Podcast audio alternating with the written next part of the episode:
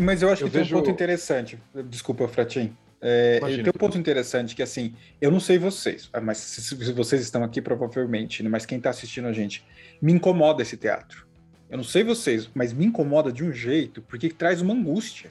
É, traz uma... Cara, para onde vai esse negócio? Eu e o Brit, a gente conversou essa semana, inclusive, né, Brit? Para onde vai esse negócio? E para onde nós, que somos preocupados com o que está acontecendo, vamos? Né? Então, eu acho que é interessante esse incômodo, porque experimentamos uma realidade, estudamos para conseguir sair né, da bolha, é, mas é uma preocupação, né, cara? E aí vem, cara, o que, que eu faço? O que, que a gente faz para conseguir mudar esse cenário? Porque eu estou incomodado, né? Fala, Fatinho, desculpa. Imagina, me vem, me vem algumas coisas na cabeça, né? Todas elas em formato de hipóteses, claro, porque como o Tos muito bem disse, acho que qualquer coisa que a gente disser aqui, né, como causa, necessariamente como causa, vai ser um, um salto de fé, né? Mas as, as hipóteses que eu vejo, assim, é, eu, eu, acho que eu vejo muitas coisas, né? Olhando assim, sabe, os últimos anos todos de desenvolvimento de muitas coisas, eu vejo, eu vejo o descarrilhamento de profissões, eu vejo descarrilhamento de, de, de empresas em alguma hora ali e tal, né? É, vejo muita empresa se perder, já vi muita empresa se perder e fechar e acabar, né? Outras empresas se perdendo e retomando as coisas. Então, a primeira coisa que eu vejo, seja em área, seja em empresa, se... tanto faz, é aquela hora que as pessoas param e falam assim, cara, por que, que a gente está aqui mesmo, sabe? É, o que, que a gente estava fazendo, o que, que a gente queria fazer antes de qualquer coisa? Qual que é o objetivo dessa parada? Né? O que está acontecendo aqui? E eu não sei se a gente tem feito isso de maneira profunda dentro da nossa área, sabe? Assim, é, a gente hoje vende, a gente, todos os designers, todas, todos e todas as designers, né, vendem essa ideia de solução em formato de discurso, cursos, é, milagrosos e, e, tudo mais. Eu não vou ficar falando, ah, mas o putz, sei lá quem, não sei o quê, porque, porque acho que não é isso. Mas é, quando a gente entra na metade do jogo, né, e me, me parece que quando a gente faz essas soluções rápidas, a gente perde o contexto e entra para resolver um pedacinho dos problemas que estão ali, como o Design Thinking fez 12 anos atrás, que você aprendia um recortezinho de design e trabalhava dentro daquele recortezinho é ótimo porque dá substrato e dá matéria-prima para o mercado. Por outro lado, essa pessoa ela está desconectada do restante do contexto das coisas que podem é, acontecer para frente e que aconteceram para trás, né?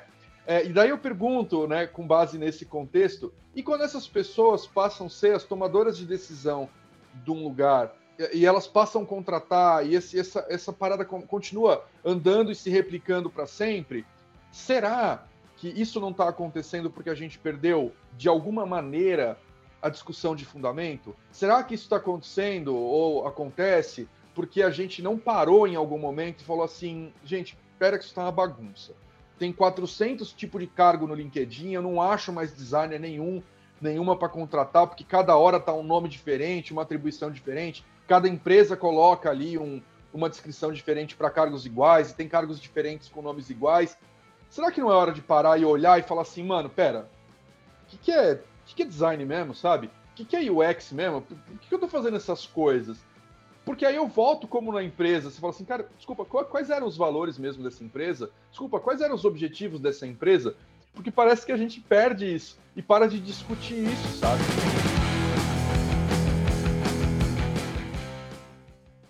Frati, eu acho sua provocação sensacional eu acho que é isso, assim, é, é voltar a enxergar fundamentos, é, entender os porquês, as matrizes, né, fundamentais dos propósitos, cara. Mas a gente está numa realidade que parece que isso não se encaixa. Você tem essa sensação? Eu tenho essa sensação. Tenho. Porque parece que por mais que a gente grite, volte aos fundamentos, discuta, enxergue, né, a metodologia científica, a base de tudo isso mas parece que não, não vai. Parece que é uma onda inevitável. Inevitável da gente conseguir quebrar. Eu tenho essa sensação, não sei vocês. Uh, e, e, não consigo entender como fazer uma, um, uma melhoria desse cenário. Aí a gente entra, entra no design é luta, né? Design vai mudar o mundo. É, mas eu, eu, não consigo enxergar um processo de melhoria. É, e me parece muito que essa entidade, mercado, ela vai simplesmente reciclar o negócio e aí traz do zero de novo até chegar na mesma etapa. Você não tem essa sensação? Eu tenho essa sensação. O que, vocês acham dessa loucura? Eu exagerei na loucura agora, né? Acho, acho que foi prudente. Fala, Bonitinho. Bonitinho é melhor. Tipo... Cara, é, eu, eu, assim, eu, eu acho que tem uma. Eu acredito plenamente que a gente ainda está em busca do equilíbrio do, do, do todo, assim, porque é, eu defendo muito a coisa do estudo, da, da base, do acadêmico para o que a gente vai fazer. Todos aqui, a gente tá? sabe. Todos aqui fazem isso. Sim, sim, mas digo assim, e a gente, e a gente, mas a gente sabe que isso está muito distante do mundo real. E ao mesmo tempo, tem uma galera que defende o oposto, que é o mundo real sem essa outra parte. Então a gente ainda está buscando esse meio do caminho. E, eu acho que a busca por esse meio do caminho que cria essas deturpações, sabe? Essas, é, é, esses devaneios, porque a partir do momento, como o Fratin diz, ah, cada um cria o seu cargo, não sei o que lá, a gente chegou num estágio onde cada um decide o que faz, independente de se aquilo é útil ou não, se aquilo faz sentido no processo ou não. E eu acho que é, um, é, uma, é uma questão de maturidade aqui. Mas quando, quando a gente fala do teatro de UX, e sim, eu acho que o designer é, é muito responsável por essa situação, né? Pela, pelo discurso que a gente assumiu durante muitos anos. A gente já falou isso aqui várias vezes, que é, nós mais, mais antigos aqui, mais cenas no mercado, temos uma baita de uma responsabilidade nisso tudo, porque a gente veio de um período onde a gente, por mais que muita gente fique falando que design sempre foi sobre pessoas, a gente vem de um período de interface, de visual, de quase arte, né, que eu sempre brinco dos Picassos frustrados, para uma luta para ser relevante. E no meio dessa luta para ser relevante, nós mais antigos começamos esse discurso da importância da experiência, né? Usamos como bastião pesquisas de uma de uma McKinsey da vida, textos do Norman para dizer, olha como o design e UX pode fazer diferença no seu mercado. E chegou num estado, e é, é muito legal esse papo, porque acho que ele permeia esses dois anos de Bom Dia UX, né? Em algum momento a gente falou sobre o fim da era de UX, a gente discutiu isso, né? Porque no texto lá do, do cara da AJ Smart, não, porque UX já é estabelecido, todo mundo já sabe que tem que falar com o usuário. Que para mim é o maior teatro do UX é esse, né? Acreditar que todo mundo já sabe, que já está estabelecido, que é, é, é ponto pacífico para todo mundo e tudo mais. E aí, quando a gente cria essa coisa, a gente chegou nesse estado onde gritamos, gritamos, gritamos, que a gente não faz só tela. A gente deu aula para muitos que estão começando agora, falando que experiência é o game changer da, da parada, muda tudo. E aí as empresas começaram a acreditar nesse discurso, e eu não vou entrar no juízo de valor se é real ou não, mas as empresas, na maioria dos casos, passou a acreditar, elas passaram a acreditar, e aí começa o estalo do teatro porque algumas empresas realmente faziam isso, e isso chamou atenção, né? Apples da vida, é, é, Uberes e empresas que usaram o discurso do foco na experiência como grande muda é, é mudança né, para o mercado. E as outras que não sabiam fazer isso começaram a inventar que tinha que fazer, não sabia fazer, botou gente lá, diz que faz, e aí vira o ciclo de mentira que todo mundo, né? Sabe aquela mentira que eu conto três vezes e vira verdade, né? Todo mundo acredita.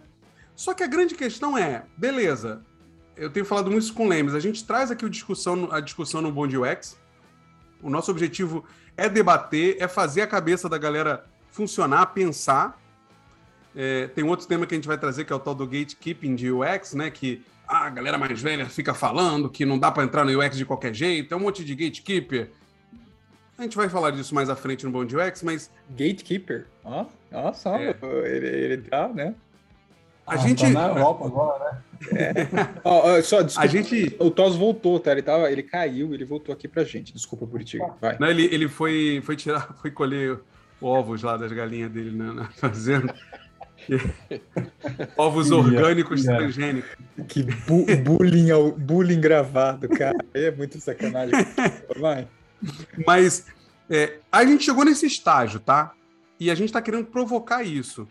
Só que, pô, a partir do momento que eu provoquei alguém a pensar nisso e avaliar, dei a pílula para ele, para essa pessoa, cara, bate o desespero, né, Rodrigo? Porque tá bom, vocês pegaram e me esfregaram na cara uma verdade, agora para onde eu olho eu vejo a porra do código verde e eu não sei o que fazer, né? Essa é a grande questão. E aí, para começar esse papo, Rodrigo, eu queria falar um pouco do, dessas conversas que a gente já tem há muitos anos. Por exemplo, o próprio Norman né, e o Nielsen, na, na figura da empresa, né, da NN, eles trazem ali os. São oito níveis, né, se eu não me engano, mas eu, eu anotei aqui seis níveis de maturidade. Varia, varia entre seis do... a oito. É, ele, ele fala. É, porque o oito é Gods. Mas assim, ele fala do absent, que é tipo assim, a, a inexistência da, né, da visão de UX dentro de uma empresa, ou seja, a empresa não sabe nem o que, que é, não sabe para que, que serve, ela vende ali, é isso que ela faz. Um segundo estágio onde alguém ouviu falar de, de UX ou de design e, contratam um designer. Aí esse designer começa a fazer alguma coisa que funciona naquele lugar, vira um cenário de maturidade emergente de design focado na experiência repare, nada é focado na experiência. É emergente ainda. Está se começando a pensar nisso. Até o momento que se estrutura um time, contrata um líder, né? há uma gestão ali do design, do processo. E para um quinto nível é a integração com a empresa. Ou seja, faz parte da empresa já. Porque a real é que na maioria das empresas, apesar de ter times e tal, você não faz parte do contexto da empresa, né? Você tá ali, tá tentando ainda provar. E o mais alto que eles chamam de user driven, né? Que é, oh meu Deus, a empresa é direcionada pela vontade do usuário, que sei lá quantas empresas a gente viu nisso. Isso é importante o design ter essa consciência, porque às vezes, a gente está falando aqui de teatro, mas no meu entendimento, às vezes a empresa não é, ela não está no teatro de fato, ela está nesse nível 1 e 2. Só que ela está falando de UX. Né? O problema está em dizer que é user driven, né? Essa é, é, a questão. Eu acho que você toca em pontos muito bons aqui. E é legal porque você falou que agora começou a conversa. Ou seja, tudo que a gente falou ainda era só a introdução. Eu acho que você traz dois pontos muito bons para mim. É, o primeiro ponto é as empresas estão num nível muito inicial, mas acreditam que não estão no nível inicial. Esse é, um, é uma, né, essa é uma matrix aqui, né? A pessoa tem uma ilusão da realidade. O segundo ponto. É a caverna que... de Platão, né? Caverna de Platão, tá aqui, perfeito. E o outro ponto que eu acho que é muito fácil a gente também colocar essa responsabilidade da falta de maturidade, a gente já falou disso no canal diversas vezes, eu sempre falo, a falta de maturidade de design como culpa da empresa pelo fato dela não valorizar, né? Mas também tem a maturidade do designer nesse sentido né? Que não adianta nada a empresa colocar investimento e os designers de alguma forma não responderem esse investimento e acharem que, né?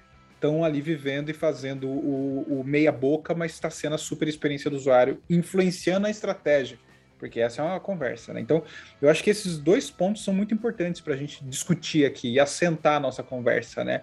Essa, essa ilusão das empresas do estágio de design, né, da maturidade de design, e a ilusão do designer de ser maduro, né? E exigir da empresa uma, um retorno, mas nem ele pode cobrar esse retorno, porque ele mesmo é superficial nessa discussão. Né? Então, acho que aqui são dois pontos que a gente pode começar agora a atacar como resolver essa parada. Se é que pode se resolver, né, Fratinho? Eu acho assim, eu, eu penso assim, sabe? Teve uma vez, é, teve mais de uma vez, né, que eu estava eu tava é, é, fui ao salão de, de, cabeleireiro cortar o cabelo, cheguei e falei, cara, eu quero mudar radicalmente meu visual aqui, quero totalmente, não tem nenhum, só não quero que pinte meu cabelo ou que mude a textura, alise nem nada, mas faz o que você quiser, né? E eu fiz essa experiência diversas vezes, muitas, mais de 10 vezes, né? Nenhuma das vezes, nenhuma das vezes em salões diferentes, a pessoa que cortou meu cabelo foi capaz de realmente mudar o que estava ali. 100% dos cabeleireiros naquela condição deixaram meu cabelo como ele estava, só que menor. Né? Onde eu quero chegar com, esse, com essa história inteira? Assim? É, cara, vocês devem. Vocês entrevistam também. Sei lá, centenas de pessoas foram entrevistadas por vocês nos últimos anos para vagas nos lugares que vocês trabalharam, que vocês lideram e tudo mais, né? Eu estava fazendo uma conta aí nos últimos anos, eu entrevistei perto de 300 designers. E quando você chega em duas palavras malditas ali na história, estão sendo repetidas incansavelmente, e aí me lembro do cabeleireiro toda vez que eu as ouço. Uma é, é o design, não, eu quero trabalhar de uma maneira mais estratégica. Tá, ok. Você quer trabalhar de maneira estratégica como, coração? Minha luz, minha paixão. Por que, que se eu arrancar você da empresa, a empresa vai morrer, vai acabar, vai ser um problema? Se você não souber responder, pode começar a ir num lugar para você trabalhar a tua vida, sabe?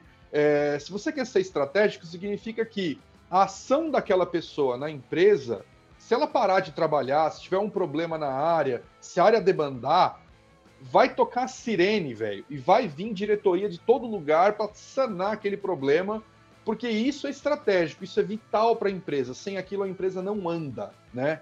É... E a outra questão é a questão de autonomia. Muitas vezes que eu entrevistei pessoas para vagas, né, eu fazia perguntas, né, é, de algum modo que atribuía a autonomia total para essa pessoa e perguntava, falava assim, olha, se você tiver autonomia total de fazer o que você quiser entrando aqui para trabalhar com a gente, o que você faz? Cara, eu posso garantir que bem mais que 50% travava e tentava me enrolar. Como cabeleireiro que não cortava meu cabelo de modo diferente, os designers também estavam indo por esse caminho de bater no peito por coisas é, que ouviu em vários lugares e leu em vários medium, sei lá, mas que na hora de tangibilizar essas coisas não foram tangibilizadas. E eu nem acho necessariamente que a culpa seja dessas pessoas diretamente ali. Porque essa pessoa, como a gente, está sendo bombardeado por um monte de promessa de um monte de lugar. Quantos, quantos e quantas designers vocês têm nas equipes de vocês? Vocês vão conversar ali, a pessoa tá se achando a pior impostora do mundo, porque houve 90 siglas e etc, e ferramentas, e ela nunca conseguiu fazer aquilo, e nem a pessoa que falou sabe. Então, é, me parece que é, que a nossa área está faltando um pouco de saber lidar com a responsabilidade, com a autonomia que veio no discurso que foi dito, né? De vamos lá mudar essa parada aqui, né? E se você é estratégico, por quê? É porque eu vejo que o problema aqui, Fratin, é é o discurso, porque assim, a gente fala muito sobre a senioridade e para mim, uma leitura, se eu pudesse resumir senioridade, a pessoa mais sênior de, de qualquer profissão é aquela que entende que a profissão dela não é tão importante ou essencial assim. Que ela tá ali para resolver algo ou para fazer algo, não para usar o, a profissão dela, né? Então, tipo, aí, quando eu trago isso para design, e pode usar para qualquer uma, medicina, você, cara, você tá com um médico ali, alguém tá morrendo na tua frente. Não importa o processo, não importa o que, importa que aquela pessoa não morra. É isso que importa. E, e para mim, design tem que seguir um caminho como esse. Você está dentro de uma empresa, ah, é um teatro. Mas eles não entendem porque UX é a vida. Se a gente fizer UX, todo produto vai ser campeão. Toda pessoa se preocupa com a experiência dela, não importa o que for. Pagaria uma fortuna se fosse pela melhor experiência. Mas não, acho que a senioridade está. E aí que está o que você está falando de maturidade. É, ok, Aqui não é bem isso, não é bem assim. E acho que o primeiro passo, Lemes, é o que, que é aqui? Né? Tipo, ah, beleza, tô vendo um teatro. Não é essa a realidade. E qual é a realidade, então? O que, que essa empresa realmente faz? Como ela realmente funciona? E não estou dizendo que é simples, porque dependendo da sua senioridade, é muito difícil fazer esse mapeamento. Mas se você, né, eu já falei algumas vezes, o Galeano, né, o Eduardo Galeano, ele fala que para você mudar alguma coisa, você tem que conhecer aquela coisa. Se você quer mudar uma realidade, você tem que conhecer a realidade. Então, se você está dizendo assim, porra, os caras estão mentindo, eles não são isso aí, tá bom, então o que, que eles são? Como é que eles funcionam? Legal o seu ponto, Buriti. Tendo essa clareza, você pode tomar próximos passos. Essa é a que... primeiro, acho que a primeira coisa tem que ser isso. É, e, e, aí eu volto, eu volto num olhar interno, e é, é quase beira papo de coach aqui, né? Esse é meu medo, né? Entrar nessa, assim, mas é, é um olhar sobre si mesmo, qual é a minha realidade, quem eu sou de verdade, qual é o meu nível de conhecimento, o que, que realmente eu domino, eu tenho fundamentos para discutir, né? Eu tenho fundamentos para discutir sobre soluções reais dentro da empresa, então é também entender a sua realidade. Eu acho que esse é um passo. E do outro lado, ok, qual é a realidade que eu tô, né? É, quais são as condições? Essa galera realmente entende de produto, entende de negócios, entende de tecnologia e sabem para onde estão indo? Ou é tudo fake, é tudo uma zona? Se é uma zona, onde eu posso arrumar e fazer a diferença? De alguma forma concreta, principalmente não filosófica. Né? Então eu acho que também tem que ter esse olhar próprio de si e o olhar externo, né? Do, do da onde você está inserido, né, Toss? O que, que você acha disso? Sim, Agora você tocou num ponto, ah, numa forma concreta e não filosófica, né? Mas vamos falar um pouco de filosofia também agora. Mas o ponto, o ponto que você trouxe lá, né, na pergunta, Olemes, foi justamente sobre esse fingimento, né? Você citou esse fingimento de, de entender ou de ser importante, como o Buriti mesmo falou, né? Fingir ser importante demais ali para tentar, obviamente, é, tirar algum benefício disso, né?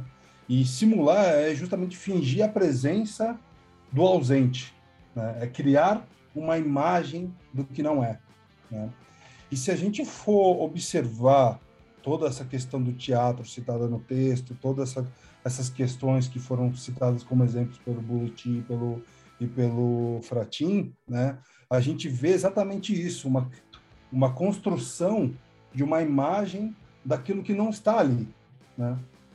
Que é, é pode ser, como o Brutti falou, pode ser não intencional, pode ser até pela inocência mesmo ali, né? Pode ser numa inocência de de estar tá saturado de tanta informação e de como você deve agir, de como você deve se portar, né, para você ser um vencedor, vamos colocar algumas aspas aqui, sabe? Ou uma vencedora, né? Então assim, existem algumas fórmulas, algumas promessas né, que as pessoas cansam de ouvir, cansam posturas de muita coragem, mesmo com baixo conhecimento ou com baixa experiência, né? Então, que, que é o que você citou também, né, Lemes, em relação a, a coach, né? Existem alguns discursos de coaches nesse sentido, né? De muita coragem, de muita postura, de muita autoconfiança, mas que se você não tem o, o arroz com feijão, a substância ali para sustentar aquilo, né? Aquilo se dissolve, né? Aquilo, aquilo se mostra frágil, né? De fato. Então, então talvez aí esteja o problema, né? Talvez nessa construção de imagem sem ter uma base, uma sustentação, né? Uma uma uma estrutura de fato, né? Para você conseguir entregar o que é valor, que é o que você vai ter que descobrir, né? que é o que o Brut falou. Será que a gente.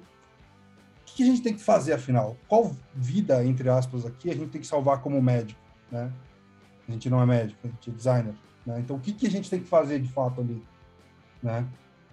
Então, essas são perguntas que a gente tem que se fazer quando a gente entra né, na empresa. Para fazer com que os resultados aconteçam, o valor seja percebido e esse teatro passe a não ser mais um teatro, não ser, não ser mais uma simulação, não ser mais um fingimento né, da presença do ausente, mas vai estar presente de fato ali. Assim, vai deixar de ser uma imagem e vai ser, vai passar a ser concreto. Uma das primeiras coisas que a gente não pode ser, Rodrigo, e aí diferenciando muito de senioridade, é infantil. São duas ah, coisas distintas. Né? Olha só, agora eu quero ver. Continua. É, porque se eu entro numa empresa e eu entendo que o discurso deles era: ah, não, aqui é user-centric. Mas você chega lá, não é. A primeira atitude não é jogar a mesa para o alto e dizer: seus merdas, vocês não sabem o que vocês estão fazendo. Não, não, não vai funcionar, isso não vai resolver. E você ter a consciência de que talvez e aí, falando de novo dos níveis, né? Pô, você tem ali vários pontos, né? E, e um deles, em outros, tem da Keikendo, da NN Group, tem diversos, E um deles fala assim, né? Tipo, olha, tem o time inicial de UX, onde você ainda está avaliando os recursos que você tem, ainda está avaliando a cultura, você vai começar a pensar nos próximos passos, porque não, não tem esse papo de você ser user-centric se o, o processo focado na experiência não está integrado nos processos da empresa. Então, assim, às vezes, a gente falou isso uma vez no Bond UX, às vezes você tem que saber que primeira coisa que você tem que fazer é entregar as telas. Se você não consegue entregar as telas bem feitas para resolver um problema que é básico naquele momento, você nunca vai para o segundo step, né? o segundo passo. Então, acho que é, tem papo, é, parece coach? Parece, mas a gente sempre fala de se conhecer. Então, além de se conhecer, conhecer a empresa. Entender qual o estágio que ela está, né? Perguntar de fato o que, que eles enxergam como valor no design e entender se aquilo é tá sendo feito daquele jeito, né? Então a gente, como designer, a gente tem que entender porque isso que você falou assim, ah, o que, que eu sou capaz? Isso é muito difícil de, de, de mapear. Na maioria dos casos, as pessoas não conseguem. Mas é um mapeamento, mas... é um trabalho constante, né? Não é de uma hora para outra. É, pro, pro resto da vida, né? Assim, profissional. Mas o que a empresa é capaz e o que ela quer é mais fácil de você entender é observação, né? E você, como designer, tem que saber observar, tem que saber conversar, entrevistar internamente, perguntar. Porque se não tiver isso, não tem próximos passos, né? Não é. tem próximos passos. E parceria é tudo. Mais uma vez, gente, não adianta, a gente fala isso sempre aqui, gritar na porra do corredor, seus merda, vocês não sabem o que estão fazendo, sem experiência a empresa vai morrer. Não adianta. Se não adianta ser o loucão da placa do fim do mundo. Gente, valeu, muito obrigado. Não se esqueça, assina o canal. A gente quer bater a marca de 30 mil assinantes esse ano. Desafio aí, eu quero ver. Entra no Telegram, as, uh, ouve os podcasts, porque isso daqui vai ter podcast também. Vira membro. Uh, e é isso. E segue os quatro nas redes sociais aqui. Tchau. Valeu!